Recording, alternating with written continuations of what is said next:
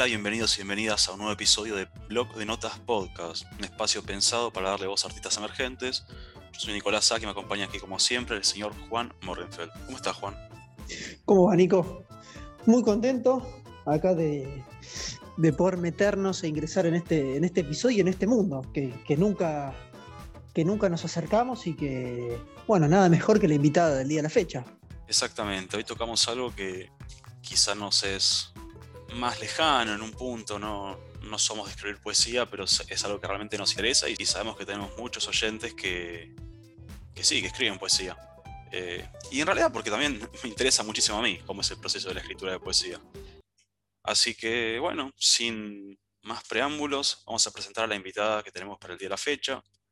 Hoy nos acompaña la poeta Candela Yazapis.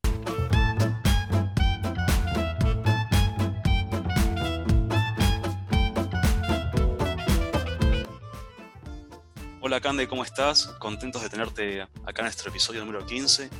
Hola, buenas tardes. Estoy muy feliz también de estar acá, de que me hayan invitado. Me alegra muchísimo, me alegra muchísimo. Así que bueno, arranquemos con la pregunta ya predilecta, te diría, para los invitados e invitadas. Y nada, preguntarte cómo, o cuándo empezaste a escribir. Eh, bueno, la verdad es que yo empecé a escribir más o menos en mi adolescencia. Eh, no es algo que se remonte a la infancia como en otras personas, pero sí empecé cuando tenía más o menos 15 años, como para, no sé, como para sacar cosas que tenía adentro, básicamente. Usaba la, poesía como, como un medio de escape. Eh, entonces empecé con algunos poemas y ya más adelante me di cuenta de que me interesaba mucho la narrativa, pero esto fue ya cuando era, no sé, cuando tenía más o menos 18, 19 años. Y empecé también con, con microcuentos y después fui evolucionando a cuentos un poquito más largos. Y bueno, hoy en día la verdad es que lo que, lo que más me gusta escribir son poesía y cuentos. Así que es como que a veces estoy en una etapa. Hay veces en que escribo más poesía y hay veces en que escribo más cuentos, pero me salgo de esas dos cosas, la verdad. Eh, estuve intentando escribir una novela hace ya como uno o dos años que estoy en el intento y va queriendo, pero surgió también como, como un cuento que vi que se podía expandir. Así que bueno, vamos a ver qué sale ahí. Y sí, pasa que son cosas muy distintas, cuento, novela, poesía. ¿Tenés alguno, algún favoritismo ahí? Sí, los cuentos, la verdad. Ahora estoy en el momento de escribir más poesía, porque hace bastante que no me puedo sentar a escribir un cuento, pero eh, sí, la verdad es que están como ahí, entre la poesía y el cuento, porque son los dos géneros en los que me siento más cómoda escribiendo. Bien, justamente la, la, pregunta que seguía, ahora bueno, que nos enteramos que tocaste varios géneros literarios, cambia, pero ¿por qué poesía? Eh, entiendo que por ahí no fue tan consciente, pero eh, generalmente, bueno, hay gente que arranca por la narrativa, gente que arranca por la poesía. En tu caso, ¿qué fue lo que te llevó así como ese instinto que, empezaste a escribir poemas? Capaz porque era algo como demasiado interno, por así decirlo, lo que yo tenía para contar. Era como algo demasiado íntimo, entonces me pareció que la poesía era lo que se podía adecuar mejor a lo que yo estaba sintiendo. Entonces, eh, cuando lo escribía en versos, me salía mucho mejor expresarlo que escribiéndolo en prosa. Eh, así que yo creo que fue por eso que lo elegí, porque por, por el tipo de forma que tiene la poesía y por esa capacidad que tiene de ser tan íntima, es que yo me, yo me tiré por ese lado. Está bueno eso que decís de, lo íntimo. Mira, yo justo, eh, yo creo que escribí en, mi vida tres poemas nada más. No, no me considero escritor de poesía porque no, siento que no me sale, o los que tengo siento que me salen mal. o no lo sé. Pero la cuestión es que siento que la poesía en sí son, tiene que ver con emociones fuertes, ¿no? Como que si yo me pongo a analizar los poemas que escribí, tienen que ver con desamor, con depresión y con amor. Así en ese orden. Este, entonces, como pensando eso, ¿no? Es como el hecho de que sean emociones fuertes y a mí, por ejemplo, me, si bien yo comparto mis cuentos con poca gente, no es que me da vergüenza compartir los cuentos. Sí con la poesía, poner, es algo que lo siento muy personal y que no, no lo muestro directamente. Claro, cómo te pasa con eso? Bueno, hay algo muy, hay algo muy loco que tiene la poesía que, o sea, puede ser algo muy íntimo y a la vez no. Em, creo que por eso también es uno de los géneros que tiene como más libertad para la expresión, porque vos podés encontrar cualquier tipo de poesía, podés encontrar poesía intimista, poesía que hable de, política, de, lo que sea, y capaz no es algo íntimo, pero por ejemplo, yo no puedo escribir poesía sobre algo que no sea íntimo. Eh, capaz no estoy hablando siempre de mi experiencia, pero en mi caso siempre tiene que ver con emociones profundas. Claro, temas que te interpelan, quizá. Claro, sí. Sí, siguiendo por la línea esta, que venimos hablando un poco de eso, pero capaz podemos profundizar más, ¿qué sentís que tiene la poesía que no tienen otros géneros literarios? Que además vos nos contás que, que, los escribís y, lo de las emociones fuertes, pero intuyo que también ya de la escritura, desde los versos, las sílabas, eh, las duraciones, eh, ¿qué, sentís que te da eh, como ventaja y por ahí como, como contra también? Siento que a través de la poesía me parece que es mucho más fácil eh, llegar a la otra persona o lograr que se identifique. A mí me parece que, no, no sé por qué realmente, si es algo técnico, si, si es algo justamente de la forma, pero para mí no es lo mismo leerlo en un verso que leerlo en, en una prosa o en un cuento. Eh, es como si la poesía te pudiera interpelar en lo más íntimo, me parece que es eso. Quizás en un cuento, por ejemplo, uno está narrando lo que le pasa a un personaje pero lo sentís como externo, porque sabes que le está pasando al otro personaje. Pero leerlo en un poema, capaz vos también podés identificar con ese yo poético, que también es una forma de, un narrador, eh, pero podés identificarte quizás. Claro, este, sí, creo que tiene que ver con eso que hablabas también de lo personal en su momento. Y te quería preguntar también, ¿qué temáticas solés tocar? Si tenés algún tema que te guste explorar más desde la poesía o no, no sé. Sí, generalmente me gusta más tocar la tristeza.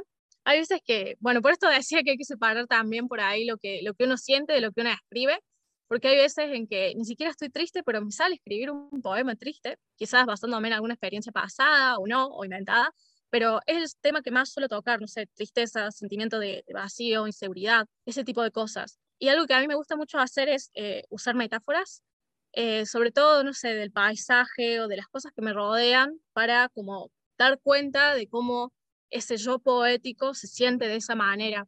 O sea, me parece que no es lo mismo decir, no sé, estoy triste, que, que mirar el paisaje y sentir, no sé, las nubes llenas de tormenta o el viento que te pega en la cara, son, son cosas diferentes. Es como que se logra un efecto bastante distinto. Sí, está, es interesante eso, sobre todo más por el lado, por ahí de lo sensorial, lo que contás, que, que, por ahí es, está más profundizado en la, poesía que en, la prosa. ¿Y referentes barra poetas favoritos, poetisas favoritas tenés? Sí, sí, tengo. Eh, una de mis poetas favoritas es Alfonsina Storni, porque creo que es la primera poeta que leí en mi vida y no sé, me, enamoré. Eh, también Alejandra Pizarnik, me gusta muchísimo. Eh, poetas como Eugenio Montale, que lo conocí recién el año pasado, que es un poeta italiano. Eh, bueno, este poeta justamente lo que hace es jugar muchísimo con el paisaje y eso es algo que me encanta. Eh, no, no, sé qué más decir. Eh, Elvira Sastre, que es una poeta contemporánea, porque hoy en día escribe desde España. eso también me gusta mucho porque es como que tiene una forma simplificada de decir las cosas, pero no son cosas simples las que está diciendo, solamente que usa una forma de lenguaje que pareciera simple. Y eso me gusta porque es una poesía como más fácil de leer, pero que te transmite muchas cosas. Claro, y es mejor eso cuando podés transmitir un montón de cosas de un lenguaje quizá más, más simple, no, no tan pretencioso. Claro. Porque viste que también la poesía tiene esa fama de, ser pretenciosa quizá, ¿no? Quizá para alguien que no la conoce tanto. Justamente creo que es algo que también aleja a la gente de querer leer poesía, eh, eso de pensar de que es algo difícil, que no se puede interpretar. Yo creo que no es así. O sea, por ejemplo, tenés poesía que trabaja mucho con el lenguaje, pero a veces lograr un lenguaje más simple, entre comillas, es también un trabajo con el lenguaje, porque tenés que saber cómo usarlo, cómo usar las palabras para hacer que le lleguen al otro. Entonces, eh, sí, e-, es, verdad, es diferente. Por ejemplo, no digo que me voy a poner a leer a alguien como Góngora, porque realmente no no lo entiendo, eh, este señor usaba eh, un lenguaje muy, muy complicado y lo hacía eh, a propósito, lo hacía justamente porque ese era su estilo. Pero si yo lo intento leer, por más que esté genial la metáfora que está usando, yo no la entiendo. En cambio, si viene alguien y capaz me lo dice de forma más clara, quizás no, no me hace una metáfora súper enredada, pero sí sabe cómo usar el lenguaje para que sea una metáfora, pero que sea una más fácil de entender, a mí me llega muchísimo más y creo que a otra gente le pasa lo mismo. Claro, seguramente. Nosotros tenemos entendido que vos das talleres, ¿puede ser? Sí. ¿Y cómo empezaste con eso? Eh, empecé dando un taller, sí. Eh, se me ocurrió porque a mí me interesaban muchísimo los cuentos policiales y fantásticos. Entonces, eh, con mi novio se nos ocurrió hacer un taller sobre esto y lo, lo dimos juntos y estuvo muy lindo. Y después dije, bueno, me gustaría dar un taller de poesía que, no sea una, una charla o un monólogo, sino que sean consignas de escritura disparadoras. Eh, así que bueno, empecé a pensar en una serie de consignas. Eh, me costó mucho trabajo, la verdad, lograrlo, porque es difícil generar una consigna que a la otra persona le dé ganas de escribir. Em, pero bueno, la verdad es que la primera edición taller estuvo muy buena. Eh, a la gente se ve que le gustó. Y no sé, la pasé re lindo y la verdad es que lo que escribieron, eh, hermoso. O sea, yo estaba totalmente feliz escuchando las cosas que habían escrito. Y ahora estuve preparando la segunda edición que va a ser eh, la semana que viene. Eh, así que bueno, ya se me van sumando varias personas y estoy muy contenta con eso. Bien, interesante eso también. Es verdad que, que tampoco es fácil estar del otro lado para motivar a, a la gente que escriba. Y, y un poco yendo del otro lado, es, ¿vos fuiste a algún taller? Más allá de que vos diste, ¿estuviste también del otro lado? No estuve en un taller, em, estuve más bien en el Mundial de Escritura, no sé si lo conocen. Sí, sí, creo que ahora, creo que arrancaba hoy, 16, ¿no? 16 de agosto. Sí, hoy arrancaba una edición nueva, pero bueno, yo esta vez no participé por, porque no me daba el tiempo realmente, pero ahí sí participé y daba muchas consignas de escritura, incluso hubo un mundial en el que había una semana de poesía, pero no estuve específicamente en un taller. Sí tuve algunos encuentros con algunas personas que escriben y estas personas eh, proponían alguna que otra consigna y estuvo bastante bueno, la verdad, pero nunca es que fui a un taller en específico. Claro. Y también queríamos preguntarte este, si alguna vez vos recitaste en vivo, o más allá de eso también, si Sí. te gusta mostrar a vos tu poesía. Viste que hablamos antes de quizás algo como más personal. Yo te hablaba quizás desde mi, Sí, mi bueno, caso. justamente la, mi cuenta Letras de Libertad, que es la cuenta en la que yo subía mis, mis escritos, nació para eso, en 2018. Nació para que yo pudiera subir mi poesía y otro cuento que escribía. Pero bueno, después fui cambiando la dirección de la cuenta y ahora ya no subo lo que escribo ahí. Pero sí recité en vivo cuando, bueno, cuando antes de la pandemia, cuando se podía un poco más. eh, fui a, a un par de bares a recitar así frente a la gente. La verdad estuvo muy, muy lindo. Y ya después, durante la pandemia, lo que hice fue sumarme a ciclos poéticos, hacían por vivos en Instagram, que los organizaba gente de, de todo el mundo, básicamente. Había algunos en los que participaban un montón de personas de países diferentes. Eh, también estuve eh, como invitada en, en un ciclo que era también sobre escritores emergentes y en un par más de vivos así. Eh, pero bueno, ahora, como bueno, se están retomando algunas de las cosas, me habían invitado también a un, ca- a un café literario y la verdad que estuvo buenísimo, estuve en un par de ediciones y era hermoso la verdad porque era estar ahí como en el café y que fuera gente, se quedara viendo lo que nosotros recitábamos, así es una experiencia súper linda. Claro, no, está bueno porque eh, lo que decís justo además se, se- relaciona un poco con lo que queríamos charlar después de, que también le decía Nico también al principio, de si te gustaba mostrar tu poesía, que claramente por lo que contás, sí. Sí, me encanta. Al principio sí me daba bastante miedo y no les voy a negar que eran unos nervios increíbles las primeras veces que, que yo me tenía que subir a un escenario y que la gente me mirara y yo estando ahí con el micrófono leyendo. Eh, al principio sí, como muy, muy nerviosa, con, miedo, porque era algo que nunca había hecho. O sea, yo en, mi- en redes nunca había dado la cara, simplemente subía mis escritos y la gente le daba me gusta, los comentaba, pero no sabían quién era realmente quien estaba detrás de eso. Eh, así que sí, es una experiencia totalmente diferente, pero a mí sí me gusta dar, dar a conocer lo que escribo. Ahora por suerte le perdí ya el miedo, pero al principio sí me costaba. Ahora es como que me sale con un poco más de naturalidad. Genial eso, la verdad que está buenísimo. Eh, sí, yo- eso de sacarse el miedo y poder mostrarlo, incluso le- leer en público, este, es hermoso. Es hermoso, la verdad que sí. Y, Eh, y te quería preguntar si vos publicaste algo, si tenés planes de publicación. eh, por el momento lo único que publiqué fue porque gané un concurso que era de una antología. eh, era sobre, sobre cuentos relacionados a la pandemia o al confinamiento. Entonces yo escribí un cuento que se llama Fronteras Ilusorias y ganó esta convocatoria que la Emporio Libros el año pasado. Así que bueno, tengo el librito ahí donde está, donde está mi cuento, pero no publiqué nada más. Buenísimo. Eh, a mí la verdad es que me encantaría. Ay, muchísimas gracias. A mí la verdad es que sí me encantaría publicar, pero, pero bueno, por el momento no se me dio. Sí tengo un par de antologías de, de cuentos, poemas escritos, los estuve mandando editoriales, pero bueno, por el momento todavía no. Y sí, es un, todo un recorrido, es, es duro a veces, y, pero bueno, todo llega, creo. Sí. Ay, ojalá que sí. Después, una de, obviamente, va, a llegar, va a llegar.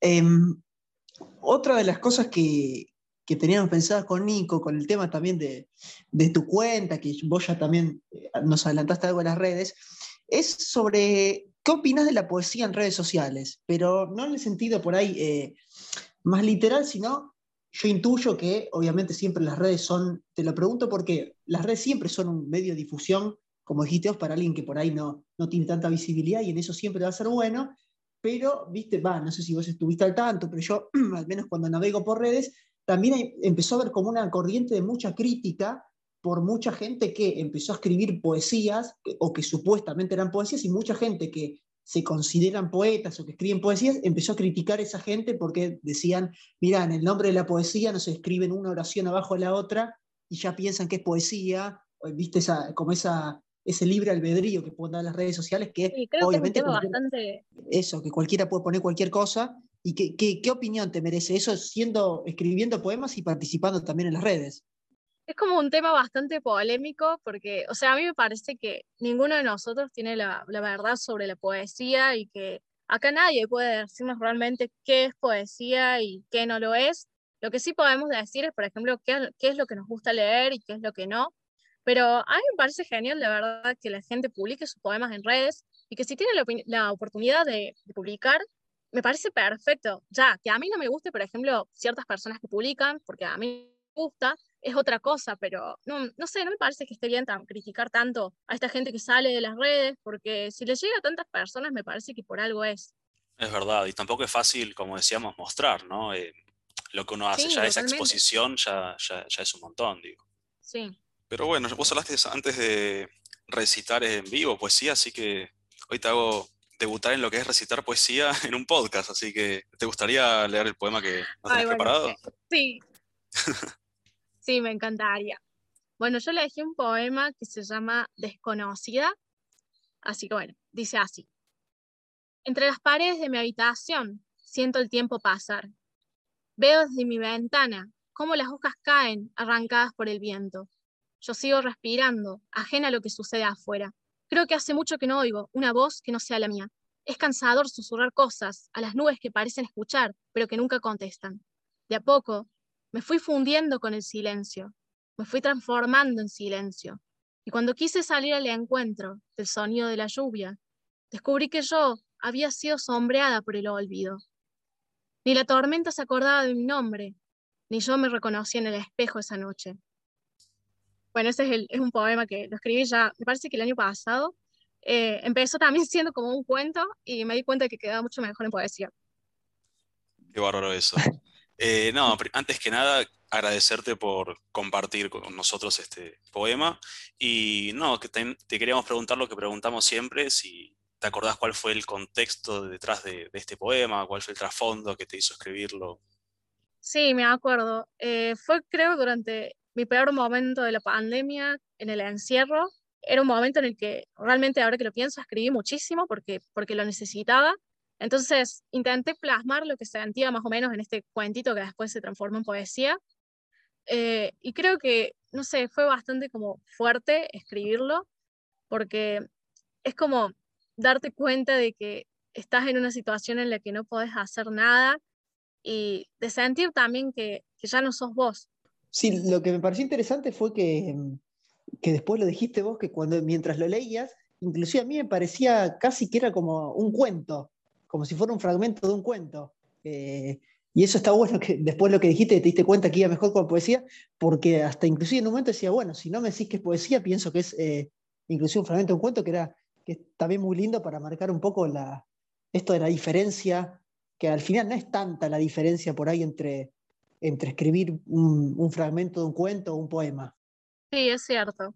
Creo que más que nada es eh, también el ritmo que uno le da a lo que está leyendo como poesía que lo que lee como, como cuento. A mí me resulta muy interesante esto que contabas, que en la concepción arrancó como siendo un cuento y es como que después el material, la obra te pidió pasarlo a, a poesía. Este, así como hemos hablado otras veces, no sé, cuando estás escribiendo algo en primera persona y te das cuenta que mejor pasar la tercera, o que estás en presente y pasar a pasado. A vos te pasó esto, pero desde el lado de la poesía, me parece súper interesante. Sí, sí. Es como que mientras lo escribía tenía el interés de que fuera un cuantito corto, pero una vez que, que lo terminé, eh, no sé, sentí que le, que le faltaba algo y que había algo que no estaba comunicando y no sabía exactamente qué era. Entonces dije, voy a probar escribirlo de nuevo, pero escribirlo en forma de versos. Y no sé, le presté mucha atención a la forma en la que cortaba los versos, como para que diera la significación que yo realmente quería expresar. Sí, sí, está muy bueno como experimento y, es un, está bueno porque lo que siempre venimos diciendo con Nico a lo largo de todos los episodios es esto de, de, la, la, intuición del autor o de la autora. Acá es el ejemplo perfecto, ¿no? que, que, que vos te das cuenta que, que, le falta algo y, casi inconscientemente uno cuando escribe lo hace. Em, otra pregunta que no tiene mucho que ver con, con nada es, que, pero que me, me, remitió un poco esto que vos decías, lo sensorial y los paisajes. ¿En qué parte vivís vos de Córdoba? Eh, yo vivo en Córdoba capital, pero es como casi, casi saliendo ya de, de la capital, estoy casi al límite, pero todavía sigue siendo Córdoba capital. Ah, no, no, porque me parecía que, que que está bueno, que no es lo mismo vivir, como por ejemplo vivimos con Nico en, en, Capital Federal, donde por ahí el paisaje es algo más aburrido y, y, más monótono, que por ahí, si uno vive en una zona más rural o en la sierra o en Córdoba, tenés otro tipo por ahí de inspiración para, para esas cuestiones sensoriales. Claro, sí, yo vivo justamente en una zona rural, entonces, eh, la verdad es que ahora que lo pienso es muy raro que mi poesía aparezca en la ciudad, porque yo no vivo ahí, entonces no, me siento como parte de la ciudad. No, volviendo a lo que te quería preguntar, Cande, em, si vos solés ubicar tus historias en donde vos vivís, o sea, ¿tenés esa tendencia a hacerlo o no? Sí, sí, totalmente. Em, por eso siempre, siempre uso el paisaje que yo veo, tipo, en mi casa tengo un patio muy grande, lleno, lleno de árboles, lleno de pasto, eh, si salís de mi casa, te vas a encontrar con una calle de tierra, con, con, la ruta, te vas a encontrar con las vías del tren. Entonces son, son cosas que siempre aparecen en mi poesía ahora que lo pienso. Y eso es interesantísimo. Eh, y, también eh, la pregunta que me surgió es, para la ficción, o sea, la narrativa, ¿también solés ubicar tus historias ahí o te permitís jugar y decir, bueno, escribo una historia en, no sé, en Buenos Aires, en China, donde sea, o también tenés esa tendencia? No, en la ficción sí me juego un poquito más. Es como que generalmente, aunque sea de forma inconsciente, mis ficciones se ubican siempre en Córdoba. Eh, de alguna otra forma, aunque no lo diga de forma explícita, en mi imaginación siempre es Córdoba. Pero es depende, en algunas partes sí estoy en la ciudad, en otras partes ocurre más o menos en, una zona rural. Eh, ahí sí me permito jugar un poco más. Claro, sí, es re interesante eso, como... en realidad creo que tiene sentido cada autor o autora que hace su obra y muchas veces termina ubicándola lo que conoce. Por más de que obviamente la literatura te deja jugar y escribir sobre algo desconocido. Pero me parece que es lo más normal, si se quiere. Sí. Es como que uno arranca más o menos de, lo conocido y después, bueno, se larga a lo que, a lo que no conoce. Exacto, totalmente. Esta es una pregunta quizá más de, de ignorantes que tenemos con Juan cuando estamos así como pensando las preguntas que te queríamos hacer. Si vos tenés algún ejemplo de algo, no sé, poesía de comedia, como ese tipo de género en la poesía, porque yo a mí no se me ocurrió nada en su momento. La verdad, te soy sincera, me parece que no. Eh, poesía de comedia, eh, no, creo que no. Algo debo haber leído, si me pongo a pensar, puede ser eh, algo de Quevedo, pero porque él escribía cosas satíricas. Pero no es algo que yo suelo leer, es algo que lo he leído en la facultad. Claro, sí, sí, sí, porque no, es el tema, viste, de los géneros en la poesía, nosotros más como eh, desconocedores del ámbito, surgió la pregunta, che, ¿habrá, viste, como la narrativa sí es mucho, o sea, está muy definido, comedia, drama, romántico, policial, terror, viste, digo, también debe haber poesía de terror, lo que pasa que por ahí... Sí, seguro. Eh, nada, uno por ahí, si no está tan metido, no, no, lo conoce. Y después para ir cerrando esta muy linda entrevista, también eh, queríamos preguntarte, porque mucha gente está escuchando y también está empezando a, escribir, ¿qué le recomendás a, un principiante de, poesía que simplemente tiene ganas o que está escribiendo sus primeros versos, eh, como por tu experiencia más que nada? Por mi experiencia, la verdad es que creo que lo que recomendaría es que, que juegue con las palabras y que vea lo que sale. Eh, yo creo que para empezar, quizás escribir poesía, lo que sentimos, Eh, yo creo que es un buen punto de partida para, para empezar y para a partir de ahí ir puliendo la escritura. Pero también recomendaría que no, no se frustren si no sale la primera, porque yo cuando empecé escribía cosas súper diferentes a lo que escribo ahora y si hoy en día, después de tantos años, leo lo que escribí en ese momento, la verdad es que no me gusta. Entonces es, es un trabajo constante con el lenguaje, es, es una evolución. Em, obviamente uno escribe lo que sale en el momento, pero después en el momento de la relectura uno se pone realmente a trabajar con eso que escribió, a fijarse, si uno quiere escribir con rimas, se fija en la rima, a fijarse en las metáforas, en las figuras que está construyendo con el lenguaje. Son cosas a tener, a tener en cuenta que se aprenden justamente escribiendo. Y si escriben un poema y no les gusta y les da ganas de tirarlo a tirarlo a la basura, eh, yo les recomendaría que lo guarden, porque capaz unos días después lo vuelven a leer y dicen, che, esto tiene potencial, eh, y le buscan la forma de, escribirlo de una manera que les guste. Así que para, yo creo, considero que para empezar justamente lo, lo interior, los sentimientos, las cosas que está pasando en el momento, es, es la mejor fuente de inspiración. Hermoso consejo y ahí tienes razón, creo que todo sirve, este, hasta lo que te parece que es malo, nunca hay que descartar nada, ¿no? Yo siempre me acuerdo de, bueno, no tiene que ver con poesía, pero sí con novela, eh, de esa anécdota de Stephen King, que bueno, su primera novela fue Carrie, que él la escribió y la tiró a la basura y creo que fue su esposa la que lo sacó de la basura y lo convenció y se convirtió en su primer bestseller. Sí, es verdad, es verdad. Así que nada, si, le sirve al querido Esteban Rey, ¿por qué no, no le servirá a los demás, no? Claro, totalmente. así que bueno, yo te diría que me quedaría hablando, pero nos corre el tiempo del Zoom, así que nada, básicamente quería agradecerte por haber venido al programa, por toda la información que nos diste, que a mí me interesa un montón, porque como te dije, no, no estoy metido mucho dentro de la poesía, pero es algo que me gustaría incursionar un poquito más, así que nada, Cande, muchísimas gracias por haberte copado y venir. Yo quiero agradecerles a ustedes porque la verdad es que me, encantó la, experiencia. Eh, nunca había participado en un podcast, así que, eh, no sé, muy lindo la verdad. Eh, muchísimas gracias por la invitación y bueno, espero que le guste a la gente que nos va a estar escuchando. Sí, sí, quédate tranquila que, va a gustar porque estuvo muy bueno y, bueno, también suerte ahí, vamos a seguir un poco tus, próximos pasos y la gente que, que, te, que nos escucha también. Así que, bueno, como ya dijo Nico, eh, reiterar el agradecimiento. Muchísimas gracias, la verdad.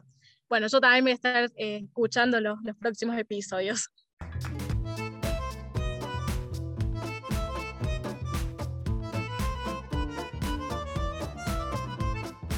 Bueno, Juan, ya estamos finalizando este episodio 15, el especial de poesía. ¿Qué te pareció? La verdad me encantó.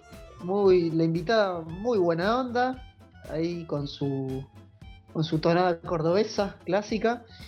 Y, muy lindo la experiencia. Nos permitió también acercarnos un poco a nosotros dos, que somos unos outsiders de, del género poesía. Espero que también eh, los oyentes puedan hacer lo mismo.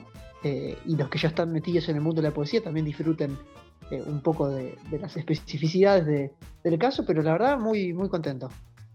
Sí, la verdad que yo también. Este, vos sabés que es algo que me, interesaba, eh, por como decís vos, como que somos en un punto un poquito ajenos. Este, como conté antes, yo solo tuve tres experiencias escribiendo poesía y medio que no me animo mucho a mostrarlo, así que está, me interesa mucho escuchar esa mirada de alguien que sí escribe mucha poesía. Exactamente. ¿Te parece, Nico, si nos decís la, ilustradora del día, la fecha de la portada del caso? Claro que sí. La portada del día de hoy la hizo la dibujante y también escritora, aclaro, Ana Paula Picone. Y pueden encontrarla en Instagram como Traer la Memoria. Igualmente vamos a dejar como siempre los links a su Instagram en nuestros posteos y en la descripción del episodio. Bueno, y también las redes de, la protagonista de este episodio, ¿no? De, la poeta. Así es, pueden encontrar a Cande en su Instagram, donde sube un montón de información recopada acerca de poesía, más que nada, y escritos, y un montón de tips, información muy interesante, en Letras de Libertad, que también obviamente dejaremos en nuestros posteos y en nuestro Spotify. Perfecto. Así que bueno, sin mucho más preámbulos, agradecer como siempre y hasta el próximo episodio, Nico. Hasta la próxima, nos vemos.